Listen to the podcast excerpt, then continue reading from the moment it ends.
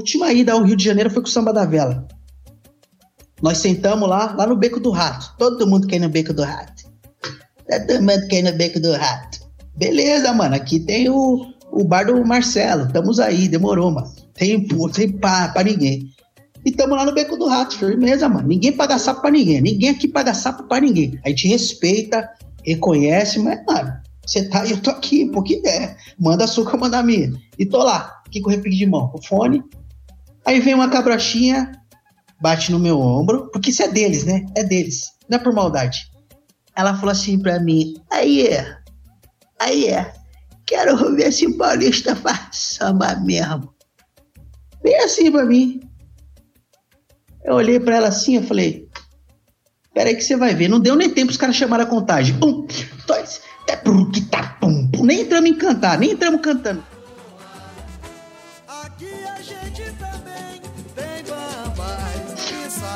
Pra cima.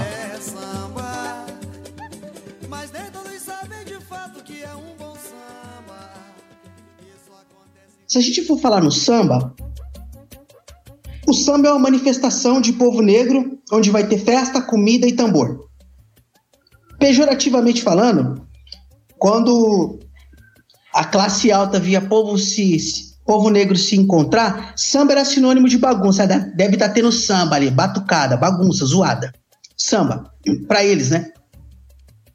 Quando a gente pega a estrutura do samba, vamos pegar de maneira histórica.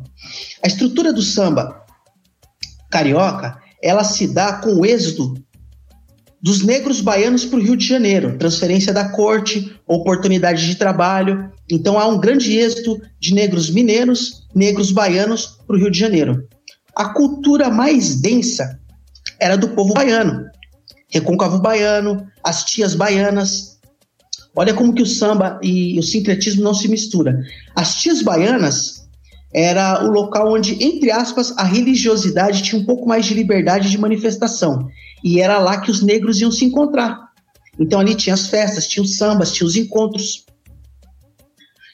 Se a gente for pegar a característica geográfica, até, até, até a própria, o, o próprio sotaque, o próprio sotaque do carioca, como se deu a formação daquele povo, todos os elementos ali da Unidade Federativa do Rio de Janeiro, eles foram proativos e positivos para que o samba carioca tivesse essa eloquência, tivesse essa desenvoltura, tivesse nuances mais melódicas e mais sinuosas por diversos sentidos, né? A poesia, a literatura, né? Se a gente pegar a história da literatura brasileira, o Rio de Janeiro foi o lugar onde os, os intelectuais se encontravam para produzir cultura porque eles sempre quiseram imitar a Europa, né? O Brasil foi, foi é, ele foi construído para a elite dentro de um modelo europeu. Muita literatura, muita música de salão, é, é, muita filosofia. Automaticamente, os negros eles, eles, eles foram impactados por toda essa postura dessa sociedade elitizada. Então você pensa, aquele que ele já tinha na sua cultura, ele foi agregando no seu modo de pensar, no seu modo de vestir, no seu modo de se fazer aparecer, porque ele precisava aparecer quanto pessoa. O samba foi institucionalizado por Getúlio Vargas a partir de uma matriz carioca. Então você pega lá as histórias que já sabemos, pelo telefone, chega Ismael Silva, que tem aquela, aquela conversão da figura rítmica é, do, da polca ou do machixe para a figura rítmica do samba 2x4, em de tá, tá, tá, tic, tá, tá, tá, tic, tá, tá, tá. A figura rítmica muda para cá. Pá, tá, tal? Como tem a ver com o gingado carioca? Subindo e descendo o morro cadente. Lá vai o malandro, dono do mundo. A literatura, ela, ela trouxe esse glamour pro tal do malandro, aquele que descia o morro. A própria geografia de se descer e subir morro, tudo isso mexeu com a cabeça do artista. Tudo isso foi cenário de pano de fundo para glamorizar, para tornar aquele cotidiano do povo negro carioca mais fértil para as mentes, né? até a própria planície, até o próprio território, ele influencia em tudo. Então, quando você você pega o samba das outras regiões, que tem em todo lugar, tem no Maranhão, tem em São Paulo, tem no Piauí, tem em todo lugar, porque onde tinha negro, tinha batuque, tinha tambor, tinha uma forma de se, de se manifestar. Então você concorda comigo que onde tem a institucionalização, onde tem a mídia, onde tem a imprensa, onde tem o poder mais concentrado, é onde as coisas vão acontecendo com mais regularidade. Porque o, o, o pensamento, o pensamento do país está ali, como se pensar o Brasil politicamente, socialmente, intelectualmente, culturalmente, estava tudo concentrado ali.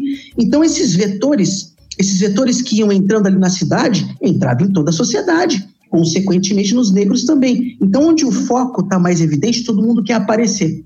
Essa é a minha análise, tá bom? O samba não levanta mais poeira. Asfalto hoje cobriu o nosso chão. Lembrança eu tenho da Saracura. Saudade tenho do nosso. Como o Anhangabaú era um rio ali bem conhecido, esse rio Saracura, ele ficava atrás do MASP, que tem a ver com a região do Bexiga, né? Se você descer ali por trás do MASP, 9 de julho, você vai sair na cara do gol ali da região do Bexiga. Então, Saracura tem tudo a ver com a. Acho que até por questões de ponto de referência, né? Ah, deve ser os pretos lá da Saracura lá. A negaiada lá do Saracura. Provavelmente tinha essa conotação. Não precisa pensar muito, né?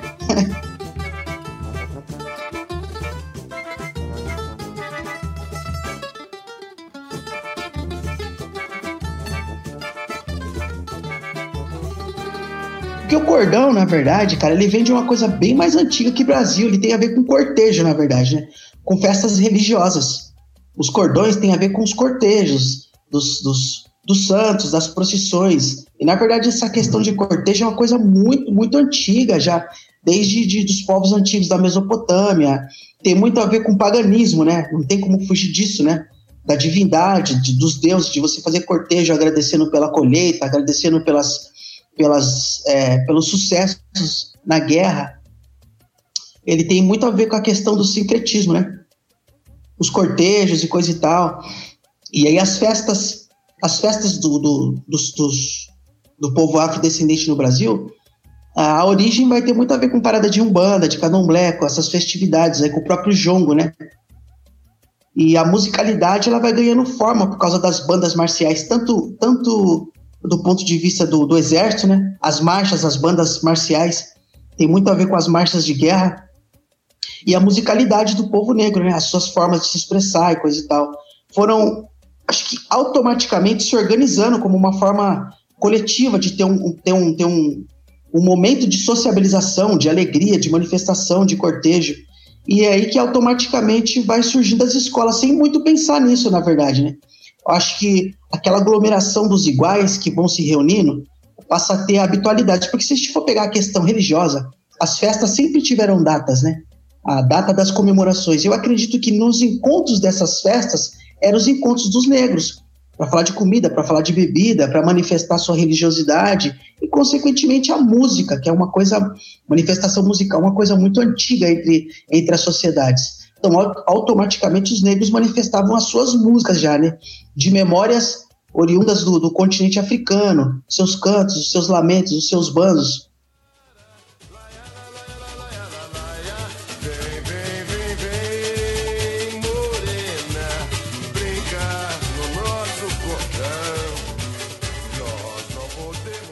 Quando chega numa sociedade é, latino-americana com a influência europeia indígena, isso vai tomando uma forma mais, é, mais, social, mais socializada, né?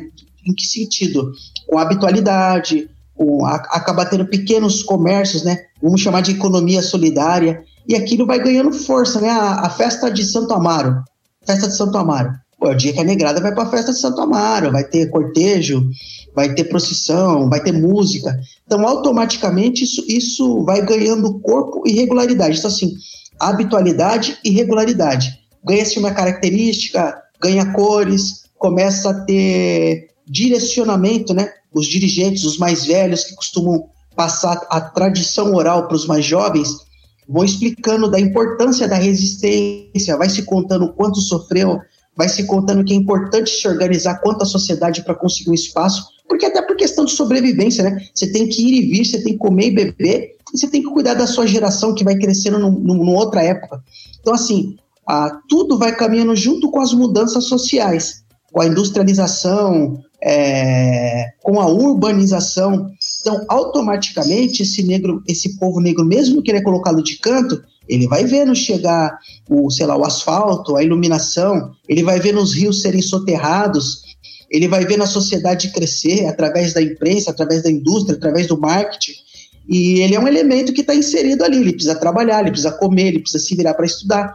Então ele vai encontrando espaço para se organizar quanto uma sociedade negra, quanto a sociedade judaica, quanto a sociedade japonesa. Então você vê que cada sociedade, cada povo tem as suas liturgias, os seus encontros e as suas festas.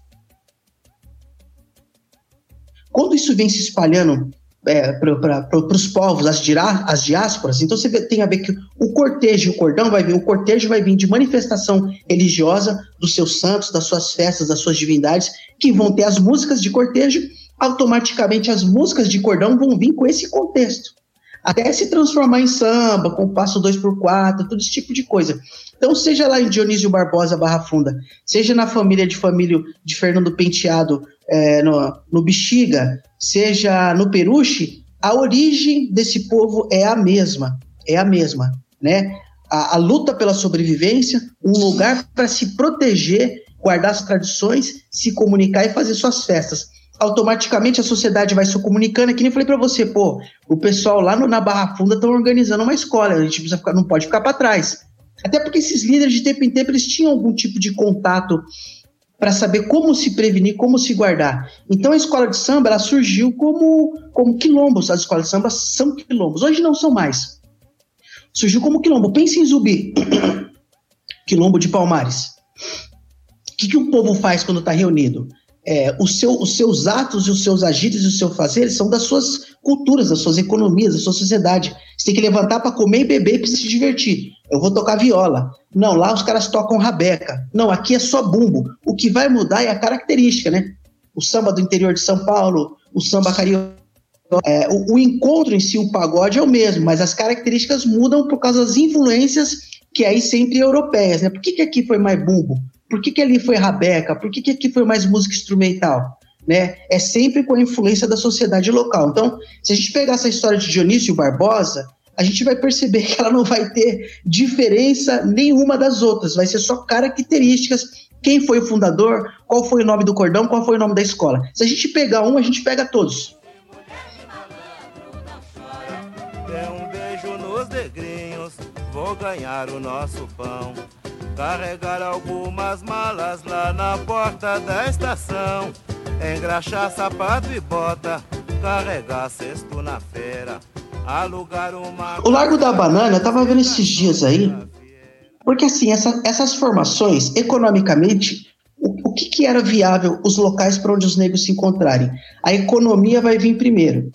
Ah, os estivadores têm uma história muito forte, uma relação muito forte com o samba, que era os portos, os locais de descarregamento de, de, de, de matéria-prima ou de alimentação, que era a única oportunidade que os negros tinham de fazer o trabalho de mão de obra pesada, ficar esperando uma oportunidade para descarregar, para carregar, para levar mala, era a única oportunidade que eles tinham, e ainda, por favor, para ver se as pessoas os remunerariam.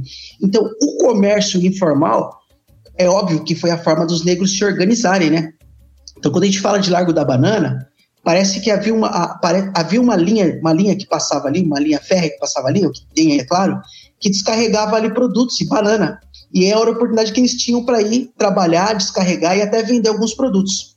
Automaticamente, é o lugar onde a malandragem para para trocar ideia, para falar das coisas da vida. E, e automaticamente a música é o fator de comunhão entre as pessoas, né? É a lembrança da memória, é a questão da familiaridade. Então é onde vai reunindo gente. Onde se reúne gente, na hora que tem um tempinho, mano, para para fazer ganhar tarde, para para sair na mão, para para um trollar o outro.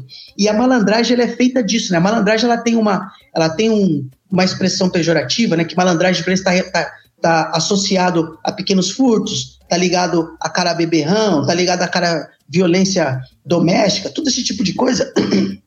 Mas as pessoas não observam o que, que levou esse povo a, a, a, desenvolver esse tipo de perfil, a ser tratado que nem barata, que nem rato. Quem muito apanha tem hora que tem que começar a reagir. Então você trabalha, você não tem onde dormir bem, você não tem onde comer bem, e você vai ser sempre hostilizado pela sociedade. Então você vai criando formas, vai criando jeito de expressar isso.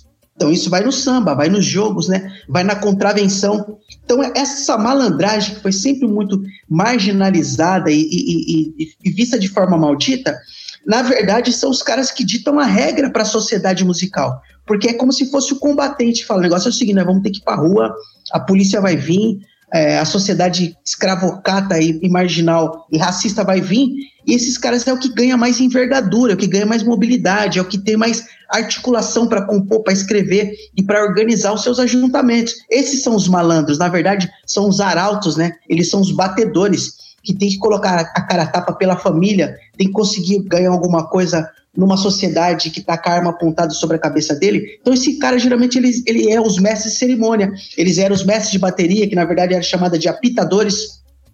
Por que, que esses caras eles eram mais sagazes e mais espertos? Porque eles tinham que estar tá na rua, tinham que estar tá na vida para ganhar, para ganhar o, o, o ganha-pão. Então, quando eles pensam em organizar alguma coisa, eles pensam mais rápido, eles sabem como é que a polícia está na rua, eles sabem os locais onde é mais fácil de se organizar.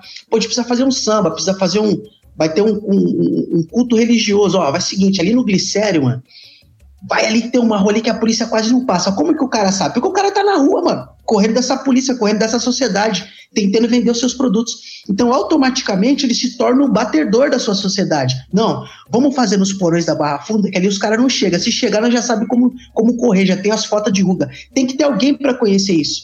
E isso acontece espontaneamente no dia a dia desses caras, dos estivadores, dos caras que vão nas portas das, das, é, dos terminais ferroviários e, e, e para descarregar mala. Então ele está ali, ele está observando tudo que está acontecendo. Por isso que você acha que eles faziam os, os, sambas de break na caixinha de fósforo com toda aquela irreverência, com toda aquela história. A madame desceu lá do morro do Pinga, trazendo uma bolsa. Ele tá só observando aquilo ali, cara. E de repente o moleque correu e pegou a carteira bem na minha frente. Mas foi de repente uma chuva cair, eu não tinha. Eu tô improvisando aqui, entendeu? Eu não tinha para onde correr. Você tem que saber o caô, que eu vou te contar. Isso é aquela história que os caras viviam. E aí o dom é uma coisa implícita que não se explica. O cara, quando se reunia para cantar a música, mano, já fica arquivado, né? Então você tem, você tem a formação do samba carioca privilegiado por todos mais esses elementos, todos esses contextos externos que se concentra ali no Rio de Janeiro.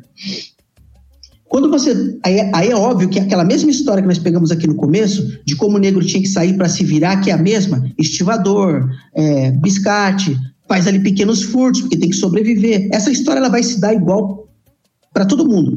O Rio de Janeiro, é, geograficamente falando, é um lugarzinho mais denso, mais concentrado.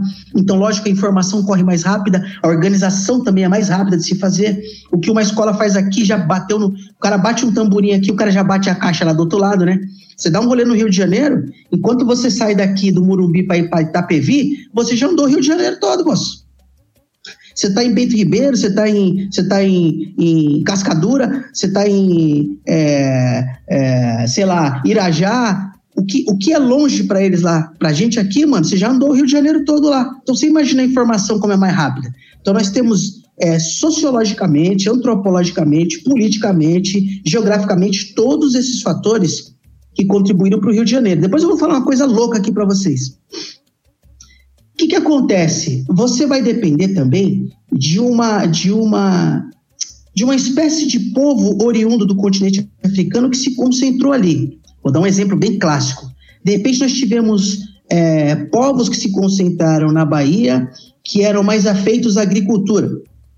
De repente, você tinha povos afeitos no Rio de Janeiro que eram também afeitos à agricultura, mas mais musicais. De repente, eram os oradores, os cantores das suas tribos. Estou dando um, um exemplo. Automaticamente, cada região vai ter uma característica forte conforme aquelas tribos que se reuniram. Pô, o pessoal do interior de São Paulo é mais agrário, eles eram mais de colheitas, as músicas são músicas é, mais lineares, não tem tanta melodia, não tem tanta sinuosidade devido a tais e tais características.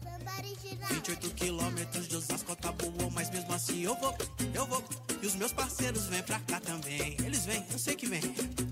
Tudo pra tentar compor um samba autêntico, legal, geral, normal. Eu vou fazer uma análise aqui, é, é, um, é um parênteses aqui, vou sair fora de tudo. Eu sempre analisei essa questão.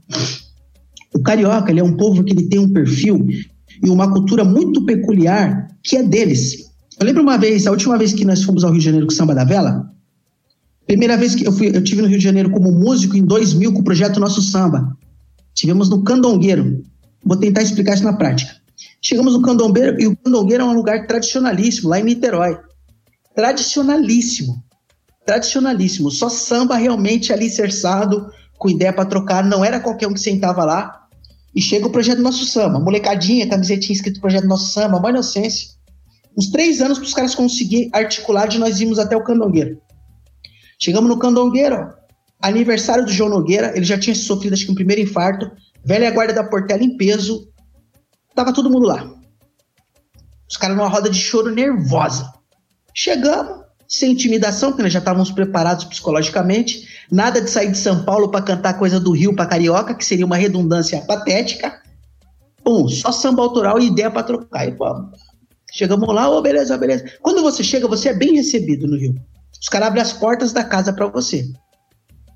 Até você mostrar que você tem bala para trocar. Chegamos, acabou a roda e chegou a hora do projeto Nosso Samba. Mano, os músicos, cara, mano, cada um catou sua biritinha e saiu fora, mano. Nem pra falar, rapaziada. Não, tipo, mano, virou as costas.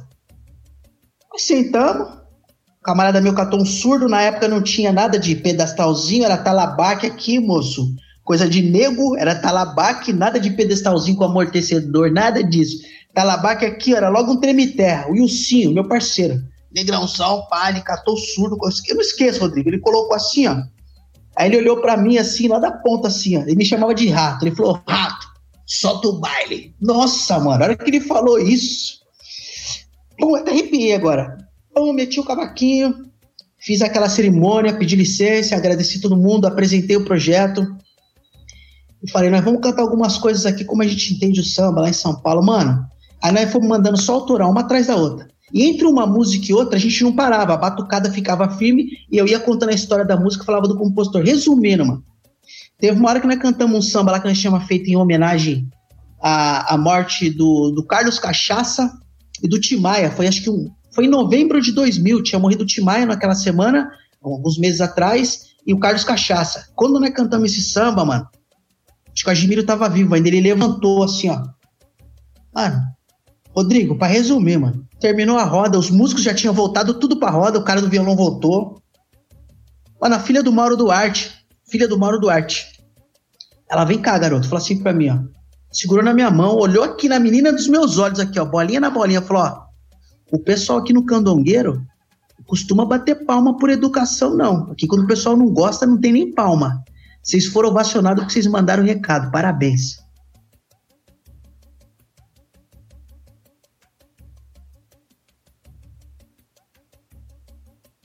Então, por que, que o Carioca tem essa, essa rixa com o São Paulo? Porque São Paulo foi um lugar totalmente mais industrializado, onde o baronato do café estava aqui, a arrogância estava aqui. Então o cara vê sempre por essa ótica. Não, o que vem de lá, os negros de lá deve ser tudo. Lá é o túmulo do samba. Lá o túmulo do samba. Porque não teve essa mesma visibilidade que eles tiveram. E claro que não é, né? Claro que não é o túmulo do samba. Então o carioca, ele guarda, até por questões espontâneas e involuntárias, aquilo que é dele, mano. É o que ele tem aquilo ali, moço. Então, a chancela já foi, já foi batida. Então, eles não vão abrir mão disso aí. Mas o carioca é um povo acolhedor. Quando você faz amizade, mano, meu, você fica lá, os caras não querem deixar você vir embora, mano. Você entrou no Rio, você morou no Rio, você vira carioca, aí já era. Mas quando você vem de fora, eles são meio xenófobos, mas é espontâneo. E aí, paulista? Olha lá, paulista falando meu e usando meia aqui na praia. Pô, aí, paulista, tá fazendo uma com a outra, tá de meia, rapaz. Olha lá, falou meu. Então, assim, é espontâneo, é cultural. A pilhera, aquela brincadeira, aquela tiração de sarro, é característico do povo carioca. A rincha tem porque eles acham que a gente não tem competência de fazer igual, não é nem igual a eles fazer a nossa cultura. E a gente reconhece que a matriz carioca, a forma de se expressar como sambista carioca, foi o que banhou todo o Brasil. E eu acho isso maravilhoso. A história do samba carioca é maravilhosa. A gente não tem nenhum problema quanto a isso. A gente só não pode é, não ter condições e infraestrutura para produzir o que você tem que produzir. É isso que muitos sambistas de São Paulo não conseguem entender até hoje. Porque o samba carioca, a história do samba carioca, ela é muito densa, ela é muito forte, é uma literatura maravilhosa, a qual a gente absorve, a gente estuda Se você for falar de jonco, se você for falar de serrinha, se você for falar de chula raiada, esse êxodo que aconteceu dos negros para o Rio de Janeiro concentraram toda essa sabedoria. Por isso que eles têm essa primazia e conseguem se manifestar de maneira mais eloquente e mais plural. É como se a nossa biblioteca negra musical tivesse concentrado no Rio de Janeiro.